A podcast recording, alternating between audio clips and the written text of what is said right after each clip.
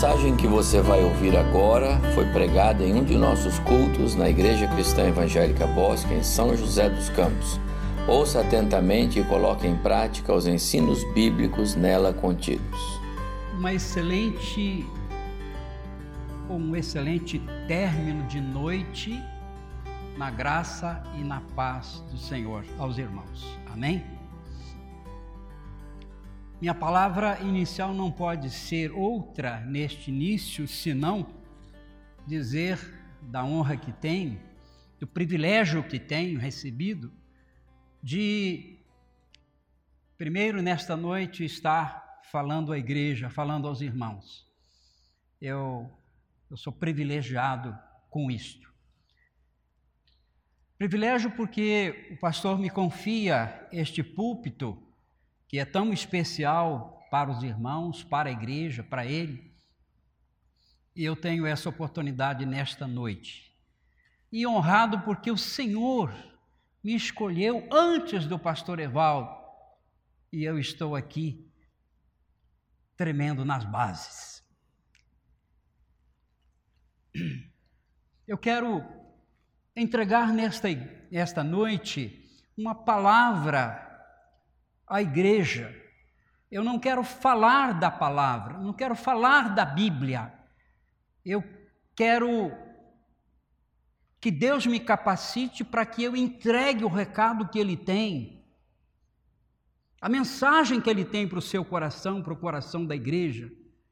E em todas as ocasiões como esta, eu oro muito. Eu visualizo mentalmente uma igreja esperançosa, uma igreja necessitada, uma igreja na expectativa de que Deus trate com ela. Isso eu vi lá atrás, e eu estou vendo aqui agora. Que o Senhor nos, nos abençoe. Então eu quero entregar um recado nesta noite muito especial, que por certo Deus já vem preparando o, o seu coração para isso. A passagem bíblica que fui conduzido para que nós pudéssemos estar meditando nesta noite é um texto bíblico que já foi pregado neste púlpito. E não faz muito tempo até então eu me lembro disso, estou recordando isto. Mas eu quero dar um enfoque todo especial, diferente nesta noite, e por certo, é aquilo que Deus quer que nós ah, saibamos. Eu quero replicar aqui a palavra do nosso irmão Cirilo. Deve estar por ali. Ah, está aqui. Ele disse: agora você é, se desligue de tudo, não foi, Cirilo? Se desligue de tudo. Deixa o mundo lá fora, deixa os compromissos deixa as preocupações e vá para os pés do Senhor Jesus. Se achegue à Sua palavra. Atente ao que Ele tem a nos dizer, a te dizer nesta noite, neste texto espetacular, que está lá em João capítulo 11, verso 1 até o 46. Evangelho de João, capítulo 11,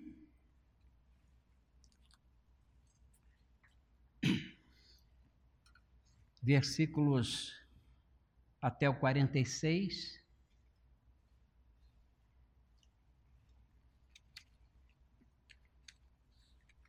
E por se tratar de um texto longo, mas conhecido dos irmãos, conhecido da igreja, eu não vou ler o texto todo.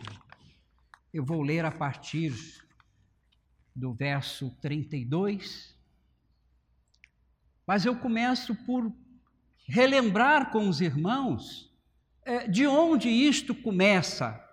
É a ressurreição de Lázaro.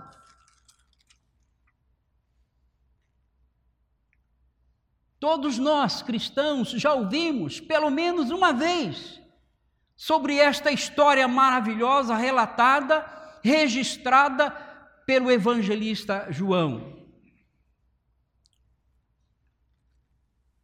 Depois eu vou ler a partir do verso 32. Você é, é, presta um pouco atenção nesta introdução que nós fazemos. Jesus está a uma certa distância de Jerusalém, ele está evangelizando, ele está no seu final de ministério, Mas ele volta, vai voltar para Jerusalém, aonde ali se dará o encerramento do ministério do Senhor Jesus. A uma certa altura, ele tem uma uma pessoa que vem trazer-lhe um recado, uma notícia que por certo já começou a, a, a, a doer no seu coração a notícia a respeito do amigo Lázaro, da família de Lázaro. Marta e Maria eram queridos do Senhor, por certo, muito atenciosos aos seus ensinamentos. Então, Jesus tem uma triste notícia que é a da enfermidade de Lázaro. Com certeza, os apóstolos disseram: Nós estamos numa situação difícil, porque o Senhor saiu de Jerusalém há pouco, porque fora quase apedrejado, e agora, como é, volta, voltamos para lá ou não? E Jesus disse: Nós vamos voltar. Nós vamos ter com Lázaro, nós vamos à casa de Lázaro, Marta e Maria. Eu preciso de ir. Eles esperam por mim. Mas Jesus demorou-se dois dias ainda naquele lugar. E a partir daí então ele começou a sua caminhada rumo a Betânia, localidades, aldeia de Marta, Lázaro e Maria.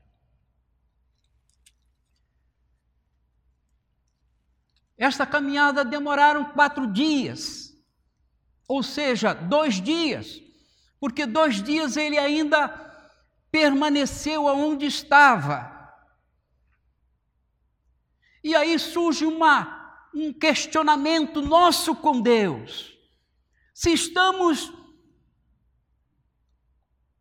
em dificuldades, se confiamos no Senhor, por que Ele não se apressa em socorrer-nos?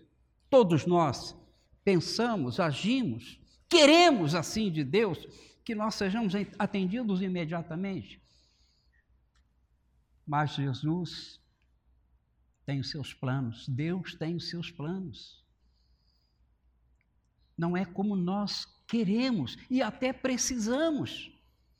Porque Deus tem a sua maneira, tem a sua hora, tem o seu jeito de fazer as coisas, de tratar as coisas. O socorro de Deus, ele vem no tempo e da maneira certa. Nós vamos ver isso com muita clareza neste relato bíblico. Espere no tempo e na maneira de Deus fazer. E Ele nunca vai te decepcionar. Você nunca vai ficar decepcionado com Ele. E aqui no verso 32, eu vou ler a partir do verso 32, os irmãos me acompanhem, por favor. Ele acaba de chegar na aldeia de Betânia, verso 32, quando Maria chegou ao lugar onde estava Jesus, ao vê-lo, lançou-se-lhes aos pés, dizendo: Senhor, se estiveras aqui, meu irmão não teria morrido. Jesus, vendo a chorar, e bem assim os judeus que a acompanhavam, agitou-se no espírito e comoveu-se. E perguntou: Onde o sepultaste? E eles lhes responderam: Senhor, vem e vê. E Jesus chorou. Então disseram os judeus: Vede quanto o amava. Mas alguns objetaram: não podia ele, que abriu os olhos ao cego, fazer que este não morresse? Jesus, agitando-se novamente em si mesmo, encaminhou-se para o túmulo. Era este uma gruta a cuja entrada tinham posto uma pedra. Então ordenou Jesus: Tirai a pedra.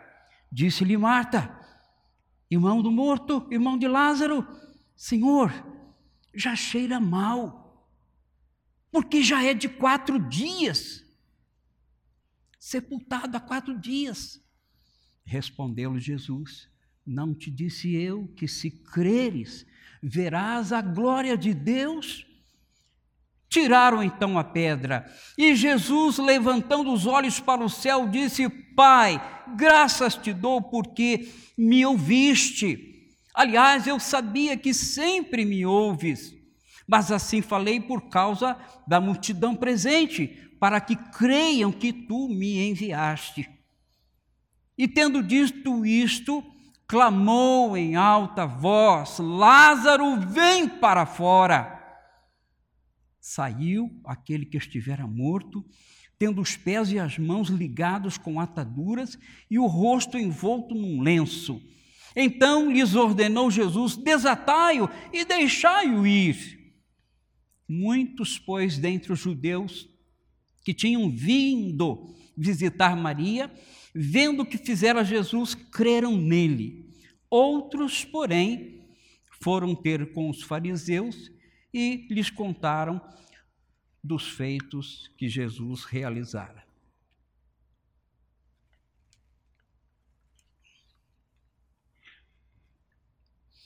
Amados, é, é de pensarmos detidamente, profundamente, neste quadro. Jesus chega na aldeia, há um alvoroço, muita gente,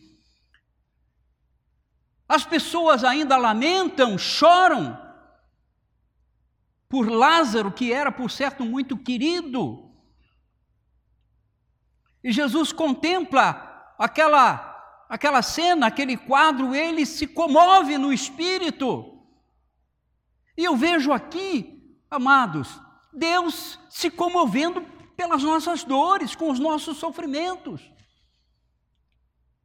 Mas Ele tem um plano ele tem a sua maneira de agir. E é interessante, Marta, ah, de repente, ela quase que dá uma bronca em Jesus. Senhor, se o senhor tivesse aqui, ele não tinha morrido. O que aconteceu? Eu não mandei avisar dois, há quatro dias atrás. Mas Jesus entendia aquele coração amargurado, triste, incerto, inseguro. E as coisas começam a se tornarem empolgantes, emocionantes, quando Jesus disse: Onde foi que vocês enterraram?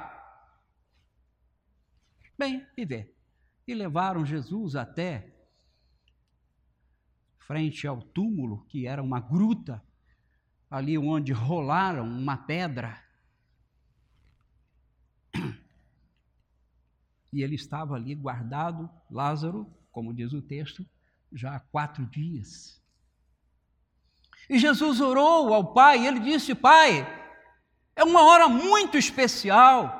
É a tua hora, é a hora dessas pessoas crerem de verdade e muitos outros virem a crer. Aliás, eu estou falando assim, Pai, porque por causa da multidão. Não por causa de mim, porque o Senhor sempre me ouve.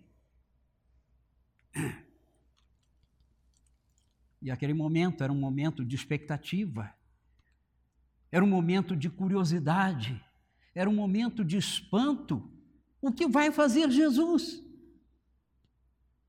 Será que ele pode ressuscitar alguém sepultado há quatro dias, cheirando mal? E Jesus disse para aqueles amigos da família, aqueles que estavam ali mais próximo do túmulo, rolem a pedra.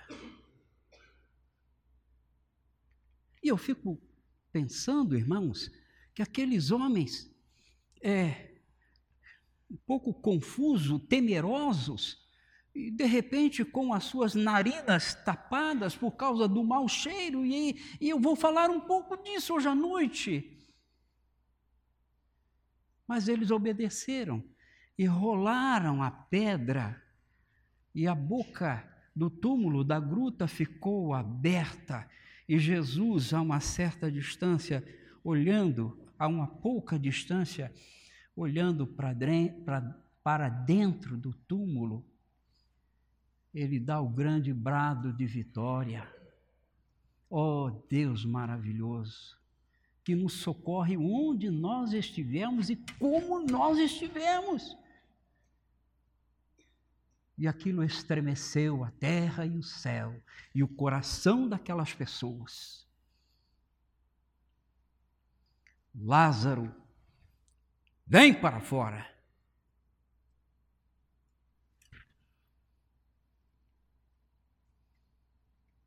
O que, que acontece? Registro de João. De repente sai aquele que estivera morto há quatro dias, com as mãos e os pés atados, com dificuldade, saindo dentro do túmulo. Provavelmente os mesmos que rolaram a pedra, na incerteza de que Jesus poderia ou não fazer aquele milagre, eles mesmos talvez desatem aquele Lázaro com certo receio, medo. E Jesus desatai-o e deixai-o ir. Mas que coisa extraordinária, irmãos. Eu me imagino lá, contemplando este, este evento, e Lázaro vai para um canto e Lázaro vai para o outro, sob os olhares curiosos e assustados. Mas Lázaro está vivo. Glória a Deus. Quem faz isso é Jesus, o Autor e Senhor da vida, da vida física, da vida biológica, mas também da vida e, sobretudo, da vida espiritual. Esse final de semana estive oficiando em São Paulo para minha família, falecimento de um cunhado, e foi a coisa mais maravilhosa que eu pude presenciar, eu nunca tinha visto, nem feito, nem participado. Mas eu estava a todo tempo, porque esta palavra já estava no meu coração para a igreja, já estava ali acalentada. E eu combinava as coisas, irmãos, eu, eu me lembrava de Lázaro, mas eu me lembrava, eu olhava para aquele meu ente querido, eu disse, mas eles não creem. Embora você tenha dito que Ele, o Senhor Jesus, é o Senhor da vida, Ele tudo pode, mas a incredulidade já reinava ali. Desde a irmã que disse: Senhor, é quatro dias, não dá, não dá. E ele disse: Tudo é possível ao que crer. Eu já não te disse. a reprovação de Marta, a reprovação de Maria, a incredulidade dos circunstantes. Verso 37, olha, olha o registro de João, verso 37. Mas alguns objetaram, mesmo diante do choro de Jesus. Jesus estava chorando por Marta, Maria, chorando por aqueles perdidos pecadores.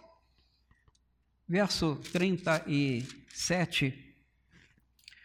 Mas alguns objetaram: não podia ele que abriu os olhos ao cego fazer que este não morresse?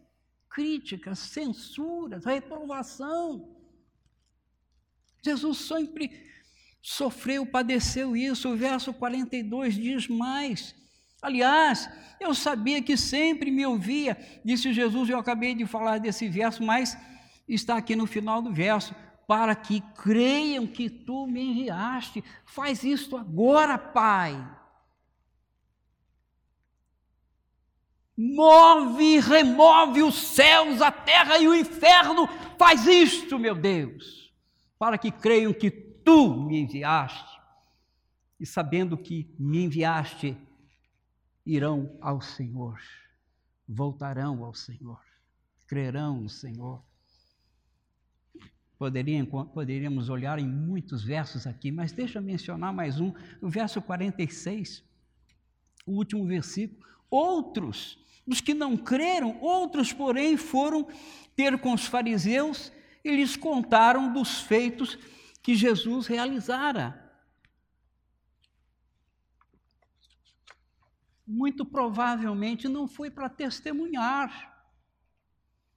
Certamente que não foram para divulgar este grande, magnífico, extraordinário feito de Jesus.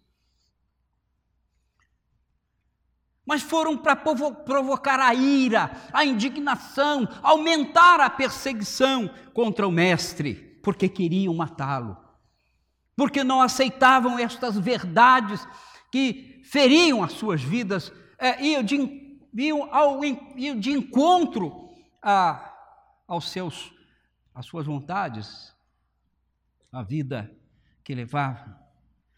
Enfim, a ressurreição de Lázaro. Eu quanto mais leio, eu quanto mais paro para meditar, eu vejo mais coisas. Eu vislumbro mais grandezas de Deus acontecendo lá e cá. Hoje, amanhã e depois. É assim que Deus vai fazer. Você tem uma dificuldade? Ah, é muito grande a minha dificuldade. Não importa. Não importa. Deus é maior do que a sua dificuldade. Creia nele, espere nele. Mas, irmãos, neste ponto, uma pergunta nos incomoda, uma pergunta nós fazemos. Por que Jesus demorou-se? Por que Jesus demorou-se para vir de encontro assistir aquela necessidade. Lázaro não era, e Maria e Marta não eram seus queridos. Era. Mas ele demorou ainda dois dias lá, fazendo o quê? É, é o nosso questionamento. A minha necessidade é maior do que ficar evangelizando pessoas, levando pessoas que não querem nada, levando-as à conversão.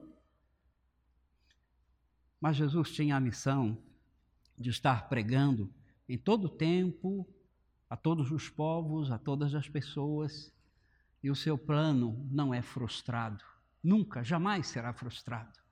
Então fica uma pergunta, e uma pergunta que de repente nós mesmos fazemos: por que Deus está tardando em me atender? A minha, a minha necessidade, o meu problema está se agravando. Cada dia mais sem solução cada dia mais sem esperança. Porque Jesus tardou em ir socorrer a angústia daquela família. E eu quero apontar, irmãos, pelo menos, pelo menos três é, é, razões, três verdades, o do porquê essa demora. E eu queria que você não se esquecesse disso, que você pegasse isso e colocasse para a sua vida, porque é, é, é um quadro que se encaixa muito bem à nossa realidade, à nossa realidade de vida. Essas verdades são bem definidas e fáceis, vocês não vão se esquecer. A primeira verdade, porque o Senhor demorou em ir atender aquela família aflita,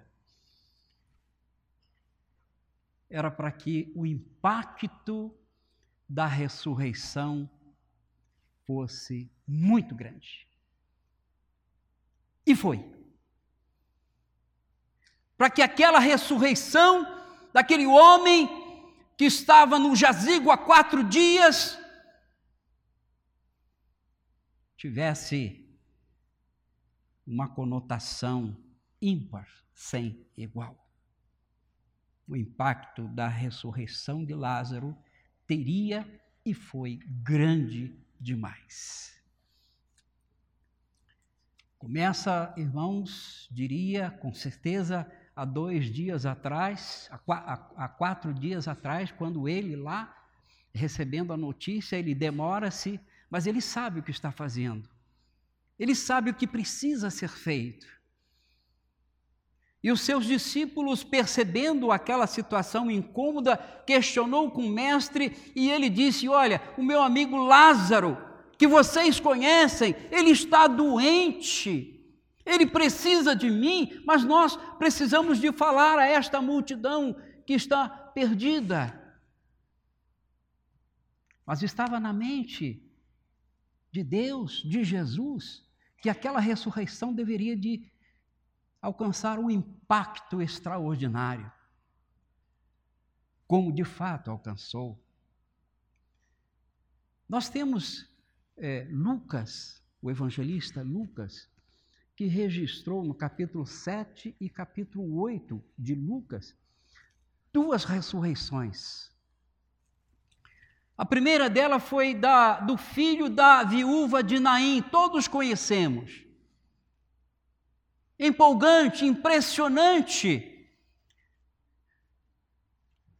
Naim agora está se despedindo de um moço cuja esposa viúva já não tinha mais esperança, mas eis que Jesus encontra-se com aquele enterro, já estava indo para a sepultura o rapaz.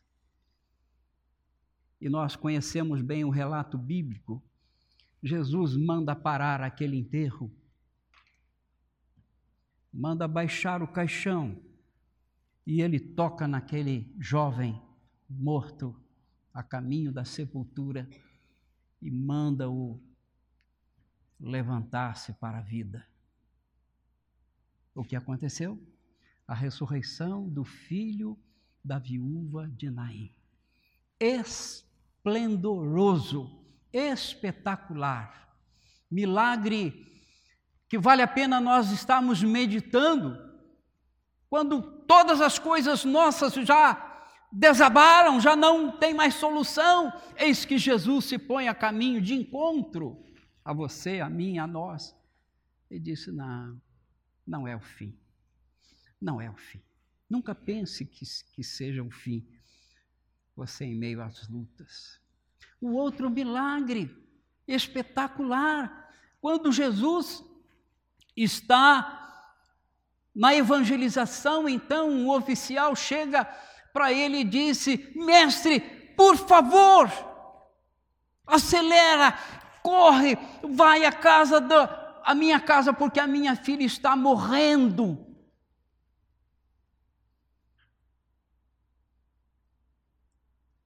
Uma súplica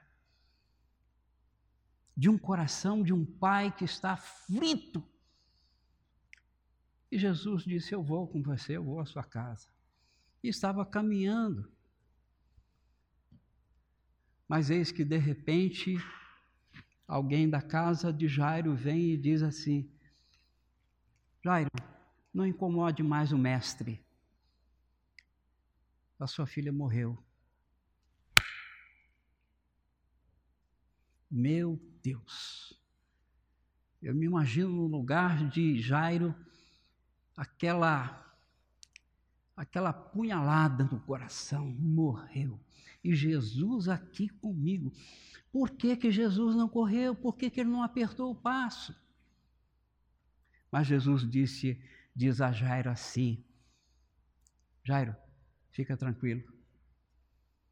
Sua filha não morreu. A sua filha vai ressurgir para a vida novamente.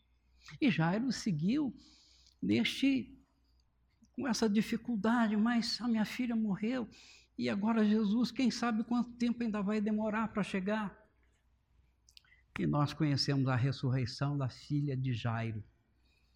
A ressurreição da filha de Naim, ressurreição da filha de Jairo, tantos espetaculares milagres, mas nenhum deles se chega perto da ressurreição de Lázaro. Mas era porque a ressurreição de Lázaro deveria de causar um impacto, como hoje à noite causa-nos as nossas vidas. Será que Deus pode resolver o meu problema que já é crônico demais? Desengano médico, as portas todas já estão fechadas. Mas Jesus continua nos dizendo: se creres, verás a glória de Deus. Então o problema é falta de nós crermos.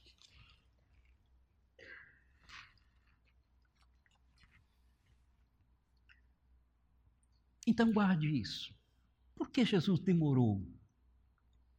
Com certeza, para que aquela ressurreição, aquele ressurgimento da vida causasse um impacto, não somente ali naquela hora, porque é quase que inimaginável nós estarmos diante de uma sepultura e alguém disser que este morto vai se levantar de quatro dias, vai sair andando e vai estar no nosso meio, porque isso é um absurdo, mas absurdo para nós, não para o Senhor, para que causasse impacto.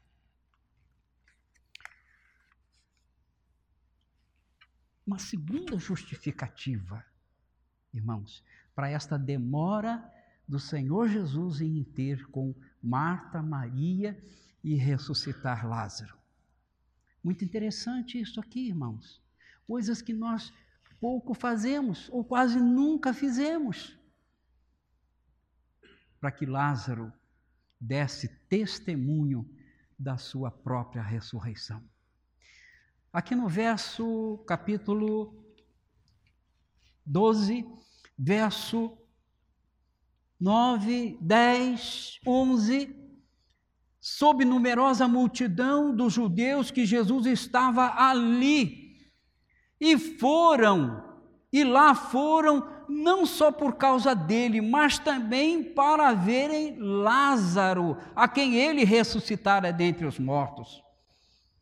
E os principais, mas os principais sacerdotes resolveram matar também Lázaro. Mas que gente, não como ser humano é terrível. E, lamentavelmente, aqui está dizendo que foi os principais sacerdotes. Se fosse um povo ignorante, os principais sacerdotes. Mas eu imagino, eu vejo, eu visualizo Lázaro no meio da multidão e a multidão querendo pegar em Lázaro. Lázaro, você está vivo? Lázaro, você me conte alguma coisa. O que, que você viu do outro lado da vida? Como foram as coisas? E Lázaro está testemunhando. E Lázaro está dizendo: o Mestre, o meu Senhor, o meu amigo, foi que me deu a vida de novo e eu estou aqui e vou segui-lo, servindo, acompanhando até o final. Às vezes nós ficamos tão esquecidos de benefícios que o Senhor nos fez e nós esquecemos. Às vezes temos até vergonha, constrangimento de dizer. Eu vinha vindo de São Paulo, aconteceu isso agora, esta semana, e passei por um lugar aonde sempre que passo ali, eu me lembro e dou testemunho. Perdi o controle do carro estava chovendo, tinha na baixada uma lâmina de água, e eu vi, e de repente aquele carro virou um barco, só que entrou para o meio do mato e o carro saltava, e eu com o meu sogro do lado, coitado doente, quase morreu ele, coitado. E o carro saltava, e o carro pulava, e eu clamava o Senhor, falei, Senhor, misericórdia! Estou nas, estamos nas suas mãos, Senhor. E o carro pulou, pulou, pulou, pulou e parou assim, bem rente a um córrego, quase pronto para tombar lá para dentro. Ele diz: depois de tudo isso, ainda mais isso. Com muito cuidado, saí do carro, tentei calçar com os galhos de árvore, e o meu sogro não saía do lugar, e eu não tinha como sair dali, eu saí por trás, meio por cima dele. Eu sei, irmãos, que pela misericórdia do Senhor, tirei o carro de lá, que saiu pulando porque havia entortado pelo menos um aro bem torto. Ainda lá mesmo troquei o aro e vim, vim glorificando o Senhor. Toda vez que eu passo ali, se você estiver comigo, eu vou falar isso, mostrar isso para você. Aqui, Deus fez uma grande coisa para a minha vida. Aqui. A minha esposa apavorada, porque cadê ele? Não chega. De repente chega eu e o sogro, todo cheio de barro, amarelo, de susto. Olharam o carro e disseram, mas nós estamos inteiros, e o carro também. Sabe, irmãos, nós não costumamos dar testemunho do que Deus faz para nós, nem pequeno nem grande, e nós vamos levando. E vamos aborrecendo Deus sempre com os nossos os nossos problemas que nós mesmos arranjamos. Então, a segunda grande boa razão que justifica esse atraso de Jesus é porque ele queria que Lázaro testemunhasse isso. Nós não vemos mais nada a respeito do filho da filha de Jairo, do filho da viúva de Naim, nós não vemos mais nada, só sabemos que ele ressuscitou. Mas aqui Lázaro, ele está aos pés de Jesus, acompanhando Jesus e testemunhando, e alegre, e grato. Mas, irmãos, eu quero acelerar um pouquinho por causa do nosso tempo e quero fazer mais um apontamento uma pontuação. Verso 39. Olha para o verso 39.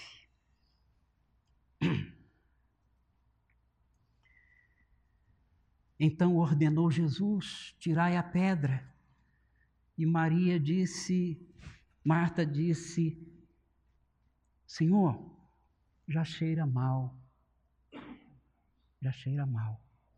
Porque já é de quatro dias. E ela não estava dizendo bobagem, ela estava dizendo o que era muito certo. Amados, a ciência médica na área da autólise, a que estuda o corpo depois da morte, pode ser um pouco tétrico, mas eu ganho forças aqui para dizer isto para vocês, porque eu acho que vocês não pararam ainda para ouvir e, e pensar nessa expressão de Marta. Tirar a pedra, Senhor, mas ninguém vai aguentar o cheiro, é impossível. Está, nós estamos contrariando tudo. Mas ele disse: tire a pedra. A, a ciência chamada autólise ela, ela nos dá alguns dados, irmãos, que precisamos de respirar fundo, porque essa é a grande verdade. E aí você vai entender melhor aquilo que Marta disse. Ele já cheira mal, não pode, não podemos fazer isso. A autólise diz que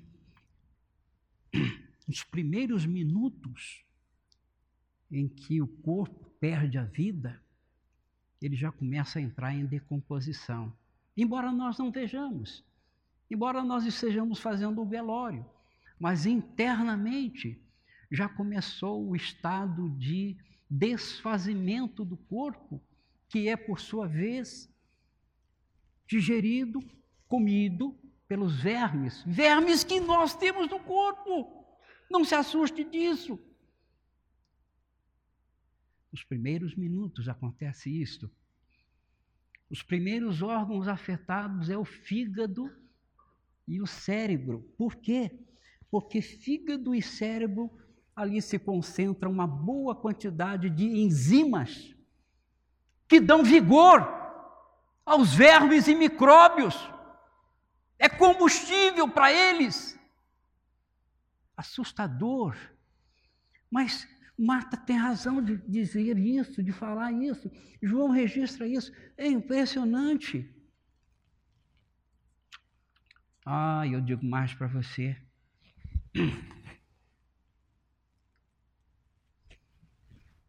Não vou dizer muito, porque à noite, daqui a pouco, a gente nem dorme. Em quatro dias, 90% do corpo já está afetado pelas bactérias. Será que ele está com medo? Tem um jovem saindo ali. Não, eu sei que não é, eu sei que não é, não. 90% do corpo já está tomado por vermes. E no quarto dia, as unhas se desprendem dos dedos e os cabelos da cabeça. E Lázaro está assim, viu? Lázaro está assim, é quatro dias. Por esta causa, cheira mal. E a mulher tem razão, a irmã dele tem razão. Nós não podemos mexer, Senhor. Além do estado de decomposição, há ainda a inconveniência do odor, que é fortíssimo. Mas o Rei da glória e da vida, ele diz: Lázaro, vem para fora. Quando eu estou às lutas com os meus problemas, eu me lembro sempre desses feitos de Jesus, dizendo: Não se preocupe, confie em mim, espera em mim.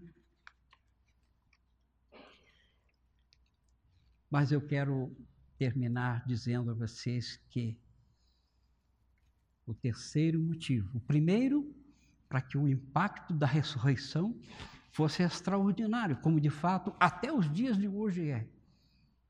Segundo, para que Lázaro testemunhasse. Lázaro fosse testemunha ocular. Aliás, mais do que ocular, ele era a própria vida, a própria causa. E agora, em terceiro lugar, essa demora era para que Jesus cravasse sobre a morte, a morte da morte. E ele cravou a morte sobre a morte. Sabe o que estava acontecendo lá dentro da, da gruta? Lá dentro do túmulo? Ah, você ainda não parou para imaginar, acredito eu. Assim como o diabo disputou o corpo de Moisés quando o Senhor o chamou para si, Assim, o corpo de Lázaro estava sendo disputado dentro daquela sepultura. E eu imagino que todo o inferno se reuniu ali para agarrar Lázaro. Lázaro não sai, Lázaro não vai para fora.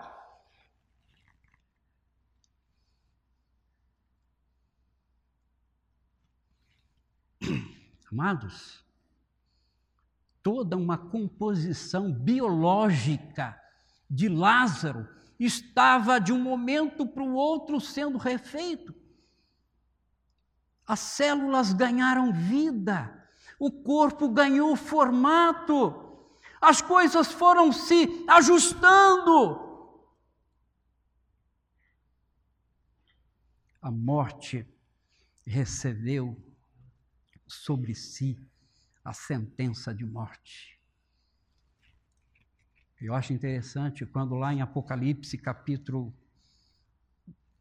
eu anotei aqui, capítulo 1, verso 18, Jesus dizendo assim: Eu tenho a chave da morte e do inferno.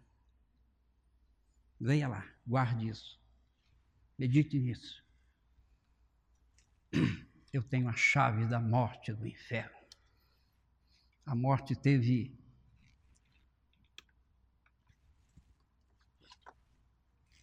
A morte e o inferno teve que abrir mão de Lázaro e deixá-lo sair. Quando Deus resolve nos libertar, irmãos, não há nada que, que nos agarre, que nos impeça. Peça crendo que vai receber. Então, eu termino aqui pensando que nesta noite todos nós temos problemas, uns maiores do que os outros e outras pessoas com problemas quase que insolúveis, insolúvel ou insolúveis. Mas ouça a voz de Deus neste momento. Vem para fora. Vem para uma nova vida. Vem para os meus braços. Por isto, Jesus demorou quatro dias. Por isso, aquele, aquele alvoroço, muita choradeira, o próprio Senhor Jesus chorou, nós lemos aqui no verso.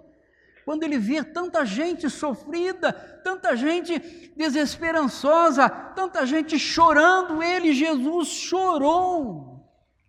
E Deus chora por nos ver em, em amarguras, em dificuldades, mas não confiando nele. Espera em mim, crê em mim, diz o Senhor. Eu paro por aqui. Nós poderíamos ficar meditando neste evento, neste socorro de Deus por muito tempo, olhando, enxergando coisas aqui que ainda não tínhamos parado para ver, imaginar, sentir e entender que trata-se com as nossas vidas. É para as nossas vidas. As suas dificuldades, para as suas dificuldades, cabe crer e esperar. Crer e esperar.